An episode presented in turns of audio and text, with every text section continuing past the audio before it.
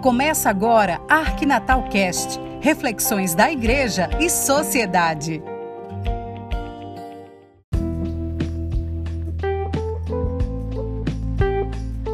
Olá, tudo bem com você? A Igreja Católica desenvolve um processo iniciado pelo Papa Francisco em 2019 chamado Economia de Francisco.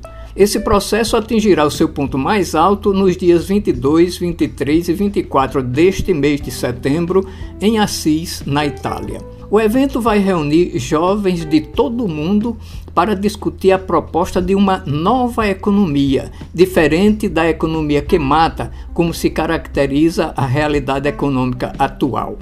Em outras palavras, a Igreja, através dos jovens engajados nesse projeto da economia de Francisco, vai propor uma nova economia, ou seja, uma economia que também mantenha o povo vivo, em condições de se alimentar e viver bem, e não apenas que priorize a economia de Estado. Mais de 100 jovens brasileiros vão participar das atividades desta proposta do Papa Francisco em busca de um pacto por uma nova economia. Uma das seis conferências será mediada pela jovem catarinense Gabriela Consolaro Nabusni, da Articulação Brasileira pela Economia de Francisco e formadora nacional da juventude franciscana no Brasil. A conferência será sobre os caminhos para um novo pacto educativo e econômico, construindo pontes entre o centro e a periferia, a cargo do padre Wilson Gro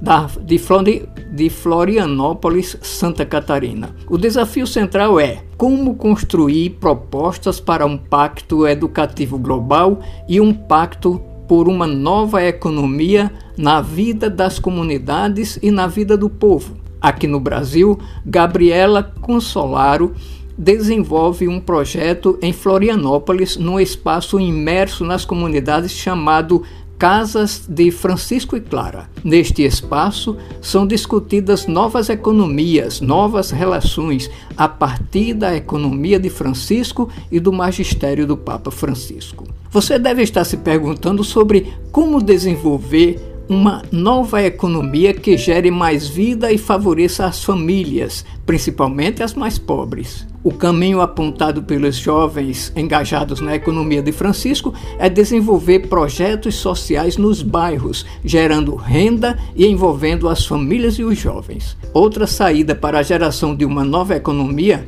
uma economia que gere mais vida e favoreça as pessoas e não apenas o Estado, é levar às periferias um projeto de educação financeira. É a proposta do casal de jovens da Arquidiocese de Cascavel, no Paraná, Ana Carolina Fernandes Alves, mestre em economia, e Augusto Luiz Pinheiro Martins, filósofo, teólogo e pós-graduado em análise comportamental e clínica. Eles desenvolveram o projeto Educação Financeira para a Vida, que nasceu a partir do trabalho de conclusão do curso de Ana Carolina na faculdade.